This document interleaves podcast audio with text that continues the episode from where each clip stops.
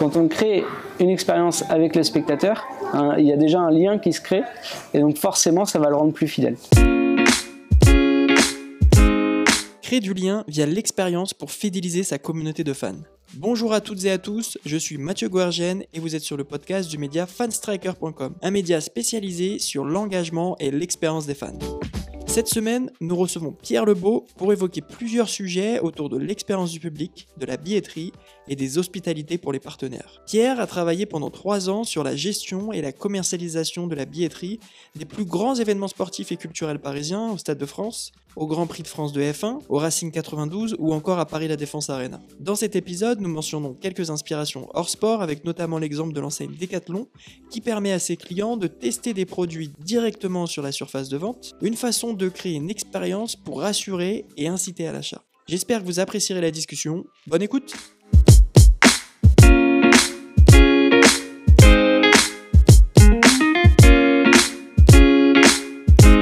Bonjour Pierre, comment ça va? Ça va et toi? Eh bien écoute, ça va très bien, je suis très content de te recevoir sur le podcast Fun Striker. Pour démarrer, est-ce que tu peux te présenter à nos auditeurs? Je m'appelle Pierre Lebeau, donc je suis responsable commercial chez Derby, qui est l'agence hospitalité du Stade de France notamment, et également de la Coupe du Monde de rugby 2023. Euh, je suis passionné de sport depuis toujours, j'en ai fait euh, mes études et aujourd'hui euh, mon métier, donc voilà, c'est très très cool et je suis, je suis vraiment passionné. On va parler de passion, de métier, et on va grandement parler aussi donc de billetterie et d'hospitalité dans cet épisode. Est-ce que tu peux nous expliquer en quelques mots, en vulgarisant plus ou moins ce qu'est l'hospitalité? Alors, en gros, il faut euh, distinguer dans un stade, il y a deux types, on va dire, de, billetterie. ce qu'on appelle la billetterie sèche, qui est la billetterie grand public, et il y a l'hospitalité, donc la billetterie VIP. Euh, en fait, il s'agit tout simplement euh, d'associer une offre de restauration à une billetterie. et donc, vous pouvez aller en salon VIP, ce qu'on appelle le salon VIP, ou en loge. Et donc là, vous avez euh, une restauration soit en buffet, soit en cocktail, soit en repas assis. Et c'est tout ça, on va dire, la prestation VIP, euh, l'hospitalité tout simplement. Parce qu'on traite principalement sur Fun Striker de fan expérience, au sens large, aussi fan engagement, etc. Et tout ce qui touche à cette notion d'expérience. Quand on connaît un peu le sport business, on sait qu'il y a plusieurs notions qui sont regroupées. Et c'est vrai que quand on parle de fan expérience, on pense grand public, etc. Mais en réalité, l'expérience des spectateurs, elle peut être soit en tribune avec ce qu'on appelle les grands publics, ou soit euh, dans, les loges, dans les espaces partenaires, euh, sur les espaces VIP, sur les salons notamment. Ouais, exactement. En fait, il faut savoir que euh, dans la plupart des clubs, le, nombre de VIP représente à peu près 10% de la jauge. par contre, ça représente environ 80% du CR. Donc forcément, les clubs ont tout intérêt à développer l'expérience de leur VIP. qui plus est, en fait, c'est des personnes qui reviennent régulièrement quasiment à chaque match, puisqu'ils ont pris euh, des loges ou des salons à l'année. Euh, pour inviter forcément des nouveaux clients euh, sur chaque match. Donc ces, personnes-là, évidemment, qui ont payé le plus cher, se doivent, on va dire, d'être bien traitées par les clubs et forcément avoir une expérience différente à chaque match. Tu as travaillé pendant trois ans sur la gestion et la commercialisation de la billetterie des plus gros événements sportifs et culturels parisiens. Le Stade de France, le Grand Prix de France de F1, le Racing 92, Paris La Défense Arena, Paris Basketball, Paris Volley, etc. Est-ce que tu as remarqué des similitudes ou au contraire des différences marquantes dans l'approche selon les types d'événements? Je dirais qu'il y a deux acteurs majeurs qui se, qui se distinguent. Euh, le premier étant évidemment le Racing 92, euh, puisque c'est pour moi euh, un des acteurs majeurs, on va dire, sur la fan expérience. En tout cas, un, un, des clubs qui est le plus développé avec, je dirais peut-être, l'Olympique lyonnais. pourquoi? Parce que ont réussi à sectoriser les tribunes. notamment, ils ont une tribune Crazy euh, qui fonctionne très très bien auprès des BDE et, des étudiants. Euh, ils ont une tribune family, euh, pareil, qui est idéale avec des animations pour les plus petits, des stands de maquillage et tout ça. Donc c'est vraiment vraiment sympa dans les coursives. Il y a la Bodega qui est sur le terrain en troisième mi-temps. Ah, pareil, je pense que c'est un des seuls clubs à proposer ce type d'expérience. En plus avec un DJ, ils ont assez souvent aussi des thématiques de match. une mascotte qui fait, qui fait aussi euh, qui, fait participer, on va dire, pas mal le public et qui est euh, partie prenante dans cette fan expérience. Donc voilà, ils, sont vraiment euh, très avancés là-dessus. et puis je dirais que le deuxième acteur, c'est le Paris Basket, qui est également dans une très très bonne dynamique, puisque c'est un club qui est tout nouveau, hein, datant de 2018, qui est désormais en Betclic Elite, puisque ça s'appelle comme ça, la, la Pro A, quoi, tout simplement.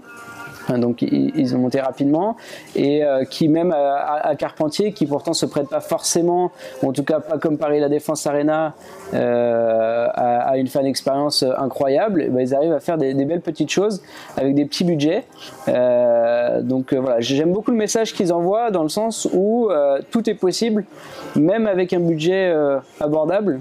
Euh, au moins on, peut faire des choses et on peut créer des choses. Quoi. Et c'est vrai que je me souviens particulièrement euh, pour le Paris Basketball, où on y était allé ensemble d'ailleurs il y a 2019 je crois. Oui c'est ça exactement, fin 2019. Et j'avais trouvé des choses super intéressantes chez eux, notamment avec peu de moyens, des quiz où euh, il y avait des interactions entre le speaker qui est très bon d'ailleurs, qui est toujours au club et qui est, qui, est, très doué là-dedans, et notamment tout ce qu'il faisait en termes de connaissances, d'interaction avec le public, il y avait la possibilité, bon c'est pas très Covid friendly, mais de faire passer le ballon du match et que les spectateurs puissent toucher le ballon, enfin plein, plein de petites choses intéressantes et ce que j'appelle souvent moi avec des coûts très bas, tu l'as mentionné, où finalement il n'y a pas forcément de moyens euh, financiers importants pour pouvoir proposer ce type de choses à un public et euh, créer l'interaction, créer du fan engagement sur euh, ce type d'événements sportifs. Ouais, exactement. En fait, c'est ça. C'est vraiment faire, faire participer le, public et le spectateur à un match et euh, pour, faire en sorte de décorréler, on va dire, son expérience du résultat sportif. Quoi. Qui passe un très bon match et une très belle expérience malgré, euh, par exemple, la défaite. Quoi. Avec ton expérience sur ces différents événements, quel est le niveau de maturité des organisateurs d'événements sportifs en matière de billetterie? Je dirais qu'en termes de billetterie, euh, je dirais qu'ils sont assez matures. C'est-à-dire qu'ils ont la plupart du temps un logiciel de billetterie. En tout cas, tous les acteurs ont leur logiciel de billetterie. Ça fonctionne plutôt bien. Euh, voilà, c'est installé depuis plusieurs années. Euh, très bien.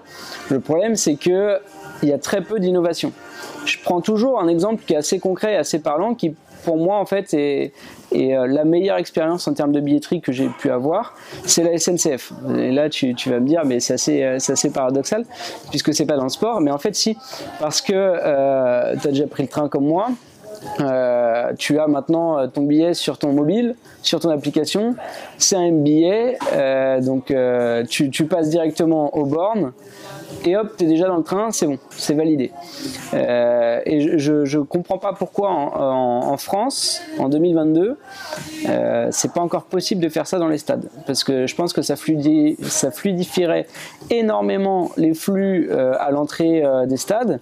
Ça permettrait évidemment d'avoir un accès plus sécurisé. Euh, et surtout beaucoup plus simple. Euh, et encore plus, euh, on va en reparler peut-être après, plus éco-responsable, puisqu'on ne serait pas obligé d'imprimer un billet papier. Quoi. Et concernant l'hospitalité, concrètement, est-ce que tu as observé ou observes-tu aujourd'hui des tendances? Alors, malheureusement, je dirais que c'est, je trouve, un peu trop comme dans les années 90 ou 2000. C'est-à-dire que ça n'a pas énormément évolué, à mon sens. Euh, ou en tout cas pas assez vite. C'est peut-être mon côté impatient pour le coup, euh, mais je trouve qu'en France on a énormément de retard par rapport à ce qui se fait aux États-Unis, euh, notamment sur la F1. Là, il y a ce week-end le Grand Prix de France de, le Grand Prix de Formule 1 de Miami, pardon, qui est un exemple typique de ce qui peut se faire de mieux en termes d'hospitalité. voilà. Après, on a quand même quelques initiatives qui sont intéressantes. Il y a le SCO d'Angers notamment qui avait, euh, je crois que c'était l'année dernière, avant le Covid, donc ça devait être 2019-2020, euh, qui personnalisait en fait ces matchs. C'est-à-dire que euh, vous alliez en salon VIP contre le contre l'OM par exemple, vous aviez, je dis n'importe quoi, mais de la bouillabaisse avec un verre de Ricard, et puis vous pouviez faire une pétanque. Donc hyper intéressant. Quand on joue contre l'Orient, on va peut-être plus avoir du merlu. Alors on est dans les clichés, mais voilà, c'est pour que les gens comprennent. Euh, je pense qu'on peut vraiment personnaliser chaque match et faire vivre aux spectateurs évidemment, euh, mais aussi aux VIP qui reviennent à chaque match un match différent. Et donc, et en plus, ça aurait de la cohérence. Il y aurait, on va dire, beaucoup plus d'attrait pour, pour chaque match. Ça serait plus intéressant, quoi, tout simplement. Dans ton parcours professionnel, tu t'es spécifiquement intéressé à la billetterie B2B, à l'inverse du B2C. Comment allais-tu, toi, personnellement, chercher de nouveaux publics B2B mais en fait, c'est assez simple. Euh, j'ai réfléchi euh, euh, basiquement sur qui pouvait aller au stade et comment on pouvait aller au stade. Et je vais prendre un exemple très, très concret. moi, j'étais président d'un BDE pendant que j'étais en, en, STAPS. Euh, et donc, euh, on allait voir les matchs, euh, j'étais à Angers, on allait voir les matchs du SCO, on allait voir les matchs des Ducs d'Angers, donc en hockey, et les matchs du, SCO handball, Angers-Noyant à l'époque, pour, pour ceux qui connaîtraient. et donc, en fait, ça marchait assez bien, puisqu'on était entre 80 et 200 à peu près sur une fac de 800. Donc, ça fonctionnait vraiment bien. Et je suis parti de ce constat-là en janvier 2020, juste avant le Covid. J'étais voir mon patron et je lui dis Je pense qu'il y a quelque chose à faire avec les BDE. Euh, à mon avis, on peut leur proposer de la billetterie sur des billets pas trop chers et, euh, ça peut fonctionner. Et il me dit Bah écoute, ta carte blanche. Je suis Ok, bon, très bien. Et, je suis parti sur internet et euh, j'ai contacté tous les BDE euh, de France et de, et de Navarre. et au final, en un an et demi, malgré le Covid, puisque je commençais en janvier 2020, euh, on a réussi à travailler avec plus de 400 BDE. Donc euh, véritable succès et au final on voit très bien qu'il y a eu forcément un engouement parce que la demande était là. après, ce qui est intéressant, c'est surtout de leur proposer un, un contenu qui est personnalisé parce qu'aller voir un match pour aller voir un match bon c'est intéressant mais voilà euh, aller voir un match quand vous avez par exemple euh, un avant-match euh, avec un espace qui vous est dédié, je sais pas, une, table de ping-pong, des activités un peu, comme ça différenciantes. c'est quand même beaucoup plus cool. Un espace vraiment étudiant avec un DJ, enfin voilà, beaucoup plus cool que d'aller voir un match comme ça un peu tout seul. Euh, donc ça, on l'a mis en place notamment pour le Paris Basket. Et ensuite, euh, aussi, euh, bah, d'ailleurs, au Racing, puisqu'ils ont, ils ont continué au Racing 92, ça fonctionnait aussi très très bien dans leur tribune Crazy. Voilà. Et ça, je pense que c'est largement duplicable sur l'ensemble des clubs de Ligue 1, enfin même les clubs sportifs en général. Hein. Je vois le Stade Rennais l'avait fait il y a quelques années avec une soirée étudiante qui était vraiment sympa sur un match de coupe en Coupe d'Europe en, semaine. Ça permet de remplir évidemment, et puis en même temps ça permet aux étudiants d'aller voir un match de Coupe d'Europe pour 7 euros, je crois que c'était à l'époque, et, passer un bon moment avec un DJ, avec des animations, des jeux gonflables, tout ça. En décembre 2018, tu as rédigé un article en tant qu'invité sur Fanstriker sur le sujet de la billetterie et l'exemple des 49ers de San Francisco aux USA qui proposaient des packages billetterie ultra personnalisés à leurs fans dans le but d'optimiser leur expérience. C'était il y a 4 ans. Depuis, est-ce que tu as observé des choses similaires, des inspirations issues de ce modèle-là en France chez nous? Alors, je crois avoir été assez attentif et malheureusement non. je pense pas, ou alors j'ai peut-être loupé des choses évidemment. Euh, je pense que le Covid évidemment n'a pas aidé. Mais euh, c'est assez dommage, effectivement, parce que ce modèle des, 49ers euh, à San Francisco est vraiment hyper intéressant. Se développe beaucoup aux États-Unis. On a encore ce retard, hein, comme d'habitude, mais, mais je pense que ça va être assez enfin, comblé, j'espère en tout cas assez rapidement. Et, oui, effectivement, c'est un modèle qui est très intéressant parce que ça permet d'augmenter le panier moyen. Euh, vous avez, par exemple, pris votre billet pour aller voir votre match de manière assez, assez classique. et puis finalement, comme pouvait le dire Benjamin Roumégou d'ailleurs dans ses, interviews euh, auparavant, 24 euh, heures avant le match, vous recevez un mail et puis euh, ce mail vous dit bah, vous voulez pas être finalement upgradé, aller en salon VIP pour, mettons, 20 dollars de plus ah bah ça peut être intéressant. Moi, perso, euh, je me dis ouais pourquoi pas en fait ça peut être ça peut être cool quoi. Donc ça c'est ce genre de choses qu'il propose aux 49ers. Après euh, il propose aussi par exemple en avant match de faire une visite du stade. Donc vous arrivez deux heures avant le match, on fait une visite du stade, ce qui euh, malheureusement en France n'est pas proposé. pareil, je rebondis là-dessus. En France, très peu de stades ont un musée. Et pourtant, on a des choses à raconter. Euh, L'OL a une histoire incroyable, enfin, Nantes a une histoire incroyable, Saint-Etienne aussi, et je prends que le foot. Il y a plein de clubs qui ont une histoire incroyable à raconter. Euh, et, c'est dommage de ne pas avoir ne serait-ce qu'un petit espace musée euh, pour pouvoir faire découvrir euh, bah, les coursives, ce musée, l'histoire du club, même le, néophyte, on va dire, la personne qui vient pour la première fois dans ce club. Il a fait déjà la démarche de venir vers vous euh, bah, apprenez-lui-en davantage sur ce club-là. Qui êtes-vous euh, euh, qu'est-ce, que, hum, que vous avez eu comme résultat par le passé? Quels sont les grands joueurs et tout ça? J'aime bien d'ailleurs cette culture du basket, d'afficher les numéros, on va dire, des grands joueurs du club. ça permet, quand on rentre dans la salle, directement de voir, ok, je suis dans un grand club, ils ont tous les titres de champion et je sais qui, on va dire, sont les références de ce club-là permet de se situer directement. Euh, au foot, il n'y a pas ça, par exemple, au rugby, il n'y a pas ça dans n'importe quel sport, on ne retrouve pas ça, ce qui est assez dommage parce que on pourrait très très bien le dupliquer euh, dans n'importe quel, euh, dans quel sport. Donc il y a toute une histoire à raconter et on peut upgrader les expériences. Il y a quand même, encore une fois, le Racing 92 est un peu en avance là-dessus, une possibilité au Racing de prendre ce qu'on appelle le carré ciel et blanc, si je me trompe pas c'est-à-dire d'avoir accès à un salon VIP euh, où il y a une coupe de champagne qui est euh, offerte. Euh, et, après le reste on va dire est, payant. Mais en tout cas on est dans des conditions VIP donc, donc ça ça peut être sympa. Parce que quand je travaillais au FC Nantes d'ailleurs la plupart des salons étaient pleins sur les matchs on va dire de gala comme l'OM ou comme, ou comme le PSG très bien mais effectivement, euh, quand on a euh, Nantes-Reims, alors euh, j'ai rien contre Reims, ou Nantes-Clermont par exemple, j'imagine que c'est un peu moins plein. Et ça permettrait aussi de remplir ces salons-là, parce qu'il y a certainement dans le stade des gens qui sont tellement passionnés qui aimeraient, soit pour une occasion un peu spéciale, un anniversaire ou quoi que ce soit, qui aimeraient vivre, on va dire, ces, conditions, enfin ce match dans, des conditions premium. Voilà. Ça, ça peut être une, possibilité en, tout cas à envisager. Et d'ailleurs, euh, On Location, qui a remporté l'appel d'offres pour les Jeux de 2024, est vraiment dans cette optique-là.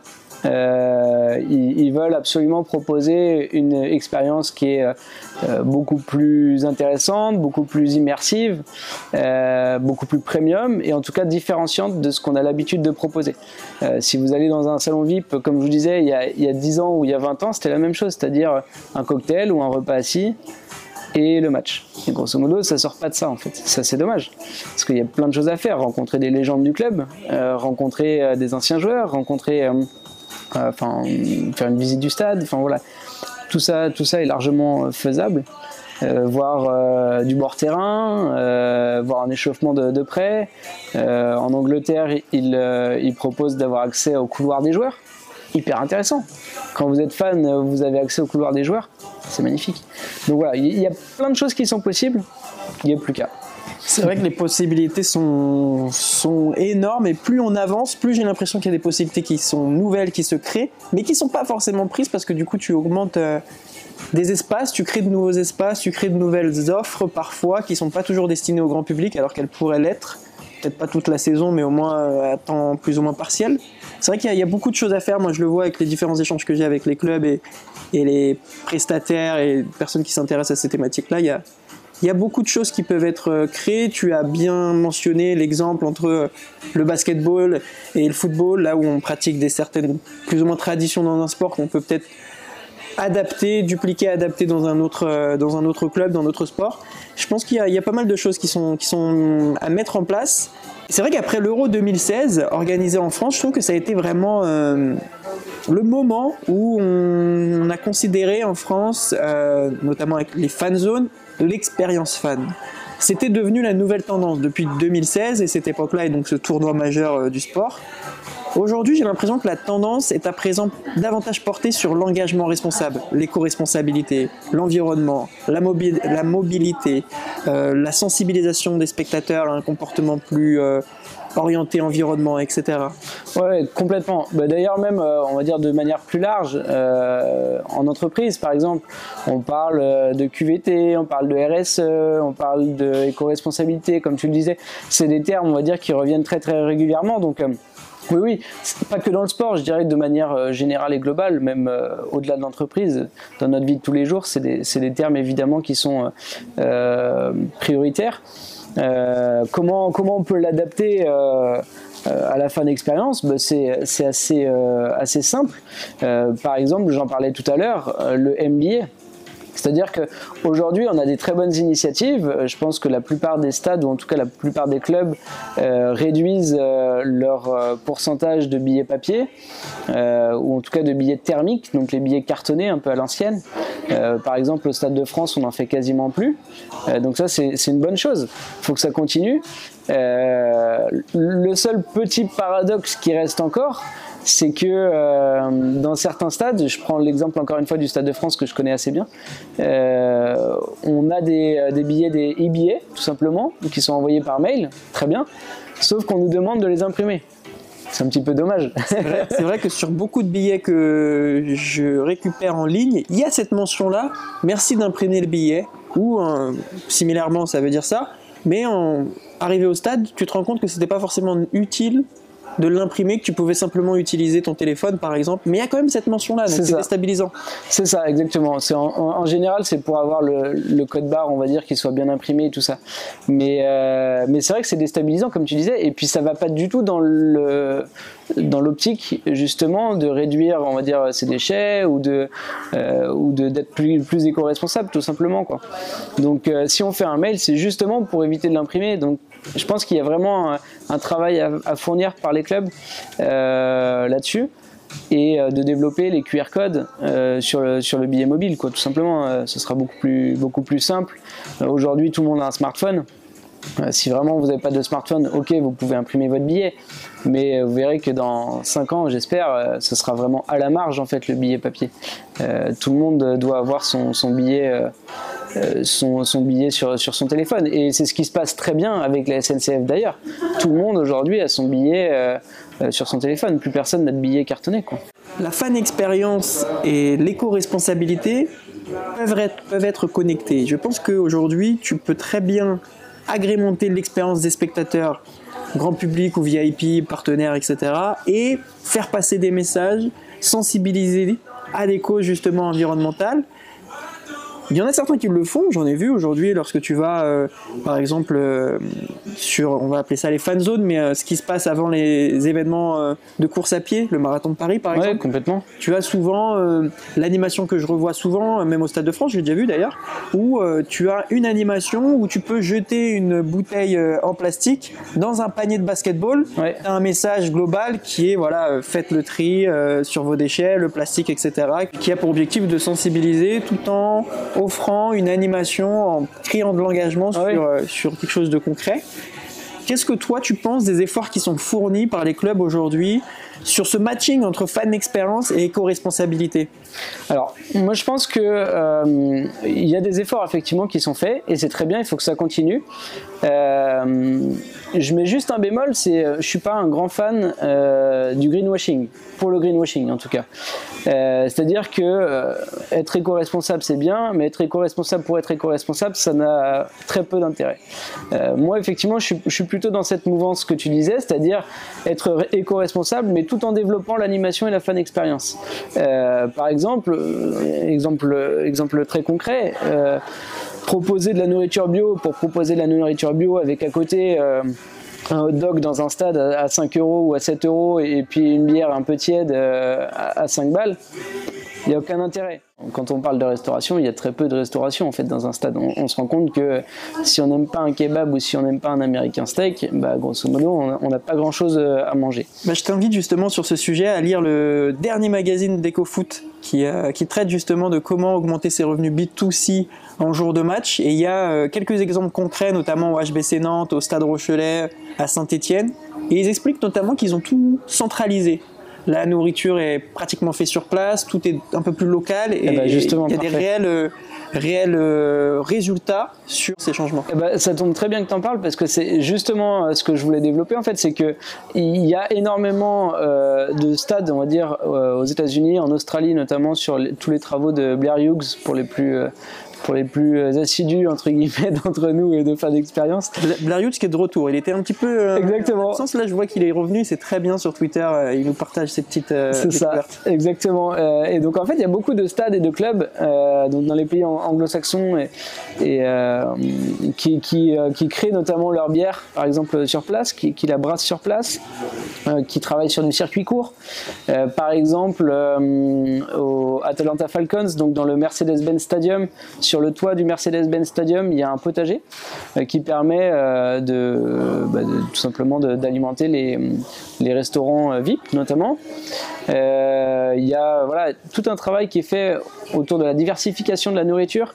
je pense par exemple au Tomorrowland, le, le gros festival en, Belgique, un des plus gros festivals du monde, qui offre une, palette de restauration vraiment complète euh, qui permet de manger soit du gastronomique, euh, soit du, de l'italien, soit euh, libanais. On peut vraiment manger tout ce qu'on veut. Et ça, c'est très intéressant et je pense très inspirant pour la plupart des clubs de sport chez nous en France. Quoi. je pense par exemple au Puy du Fou qui est aussi dans une très très bonne mouvance là-dessus puisque ils ont aussi pas mal de potagers et qui permettent d'alimenter leur restaurant. Alors on part sur un, pas un tout autre sujet, mais je voulais t'amener aussi sur le sujet des partenaires. On le répète souvent sur euh, nos articles dans Fan Striker, les partenaires sont aujourd'hui au cœur de la stratégie en matière d'expérience aux spectateurs ou d'amélioration de leur expérience. Leur engagement, on le répète bien souvent, est primordial pour eux déjà, mais aussi pour le club. Et c'est au club ou à l'organisateur d'événements d'être proactif et de proposer d'optimiser euh, bah, son engagement. Concrètement, euh, un partenaire qui met de l'argent dans un club pour des opérations, pour de la visibilité, etc., il a tout intérêt à proposer quelque chose de plus euh, qui va le valoriser davantage. Le club, c'est à lui aussi de l'amener à proposer davantage des choses, etc. Et j'ai l'impression que c'est pas toujours le cas, malheureusement, qu'il y a parfois des partenariats qui sont euh, pas très vivant ou c'est juste voilà de la visibilité et derrière il n'y a pas grand chose qui se crée En, fait, tu as, dit l'essentiel, c'est-à-dire qu'à l'heure actuelle, euh, ou en tout cas dans les années précédentes, il y avait euh, énormément de partenariats en termes de visibilité. Pour, pour toucher le B2C, on appuyait sur la visibilité, on avait des pancartes ou des panneaux LED en bord terrain. Ok, très, très très intéressant, mais en fait on s'est rendu compte que on pouvait faire mieux en activant, en créant un moment, en, touchant directement le spectateur, en allant le chercher, en créant une expérience avec lui. Et du coup, en lui, euh, on va dire, apportant des sensations, des émotions euh, qui sont euh, beaucoup plus positives et intéressantes. Et, et, donc ça, c'est, on va dire, depuis quelques années, 2-3 ans. C'est aussi là qu'est né effectivement le, concept de fan experience.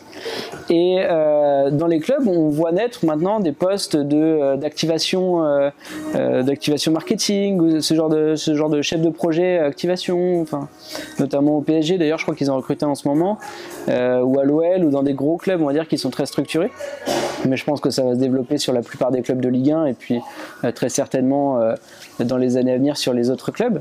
et effectivement, en fait, le club doit être euh, une source, enfin une source, on va dire, pour alimenter les, les partenaires et leur dire, bah, tenez, je pense que ce serait intéressant de faire ça comme activation. Euh, vous pouvez mettre ça en place. Par exemple, l'exemple pour moi qui est le plus parlant, c'est la Hyundai Experience à l'époque où Hyundai était partenaire de l'OL. Euh, là, il y avait vraiment une expérience qui était très complète. On en a parlé des co-responsabilités tout à l'heure. Euh, ils avaient un, partenariat enfin, sur un système de covoiturage qui était sympa quand, euh, quand on avait une Hyundai. il y avait un parking dédié pour tous les propriétaires de Hyundai. Quand même une expérience assez sympa quand on connaît la galère que c'est pour se garer proche d'un stade. vous aviez le maillot géant avec deux, enfants qui étaient tout contents d'agiter le, le, maillot à, l'entrée des joueurs. Euh, forcément qui était brandé Hyundai. Euh, voilà, il y avait énormément d'expérience. Il y avait aussi une expérience bord terrain avec un jeu concours en avant-match. Euh, et donc vous viviez le match tout proche du banc de touche. Donc vraiment une expérience complète. En plus en loge, même chose, vous pouviez tester un simulateur de rallye Hyundai. Donc, euh, donc hyper intéressant. Et pour le coup, je rebondis sur ce que tu dis, c'est que Hyundai c'était un très bon exemple d'exploitation du partenariat parce qu'il y avait aussi une plateforme digitale, il y avait un site internet, il y avait des réseaux sociaux, il y avait de la communication en plus des opérations au jour de match euh, qui étaient réalisées. Donc il y avait une, une logique qui était respectée sur l'ensemble des, Ouais. des, des apprentissages ou des démarches qui ont été réalisées par le partenaire. C'est ça, vraiment 360 degrés. Et d'ailleurs, si je me souviens, moi, euh, que Hyundai est partenaire euh, de l'OL, enfin était partenaire de l'OL, c'est que ça a marché. Ou alors que tu avais une Hyundai. Et j'avais pas d'Hyundai. j'avais pas d'Hyundai. Mais en fait, voilà, l'idée c'est vraiment de créer des moments. Euh, si je te dis, euh, qu'est-ce que tu préfères comme marque? Entre Cochonou ou entre Justin Bridou? Ah voilà, je peux pas te répondre parce que je, je suis en train de préparer un sujet sur Justin Bridou. Beaucoup Justin Bridou. Non, les deux, d'ailleurs, ils font partie du même groupe. euh, je sais plus la maison mère, quel est le nom de la maison mère. Je sais plus. ouais, Mais, euh, mais les deux, en fait, je trouve qu'ils ont une approche euh, qui est très similaire.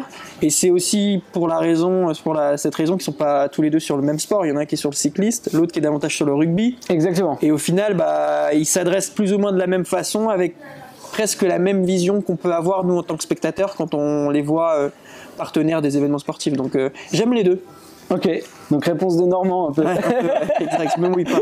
tu, ouais, voilà, tu te mouilles pas, tu veux te mettre personne à dos. Euh, moi, je préfère Cochonou. Je préfère Cochonou parce que je les trouve plus intéressants effectivement sur le Stade de France, en tout euh, sur le, le Tour de France, pardon. Euh, en tout cas, je pense que le grand public, quand on dit Cochonou, il identifie directement au Tour de France. Il parle de chevaux, euh, serviette à carreaux, euh, distribution, euh, distribution de saucissons. Et, euh, et, tout ça, en fait, fait que ça crée vraiment un, moment, quoi.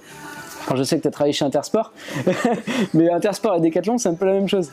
Et c'est-à-dire que là où Decathlon est très fort, c'est qu'en fait, il crée des instants parce qu'on peut tout essayer à Decathlon. Vous allez dans les rayons de Decathlon, vous essayez une table de ping-pong. Euh, et moi, combien de fois, étant étudiant STAPS à côté d'un Decathlon, je suis allé au Decathlon euh, l'après-midi juste pour tester euh, les tables et faire un ping-pong, quoi. Et en fait, c'est cette expérience-là qui est très importante, qui est très intéressante. Quand on crée une expérience avec le spectateur, hein, il y a déjà un lien qui se crée, et donc forcément, ça va le rendre plus fidèle.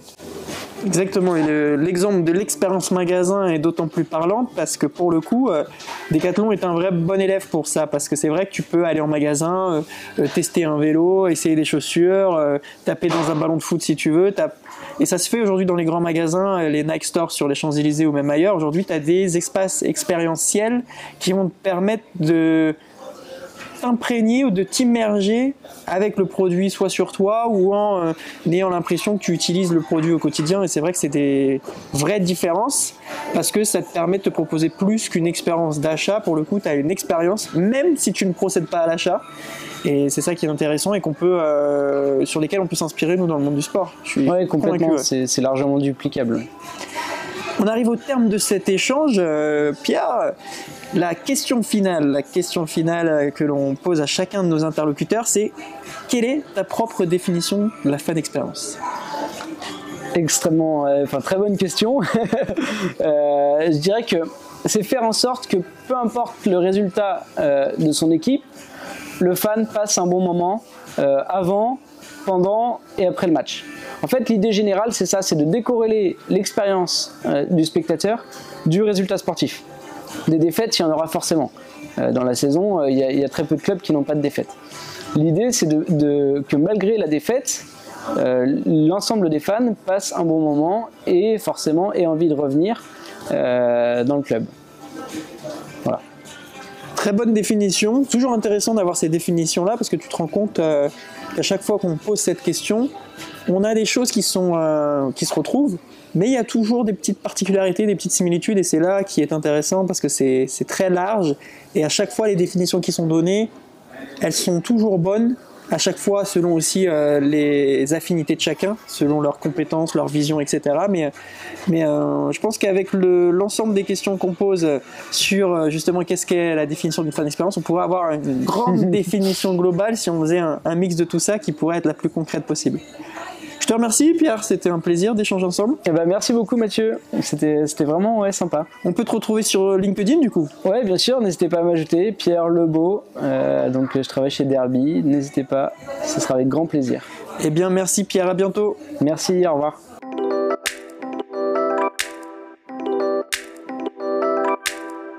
Merci pour votre écoute. Si vous arrivez ici, ça veut dire que vous avez écouté l'ensemble du podcast ou alors vous avez triché. Peu importe, tant que vous avez pris les informations essentielles qui vous intéressaient dans cet épisode, j'espère que vous avez apprécié. On vous donne rendez-vous la semaine prochaine pour le prochain épisode. D'ici là, n'hésitez pas à nous suivre sur les réseaux sociaux et nous envoyer un petit message si vous le souhaitez.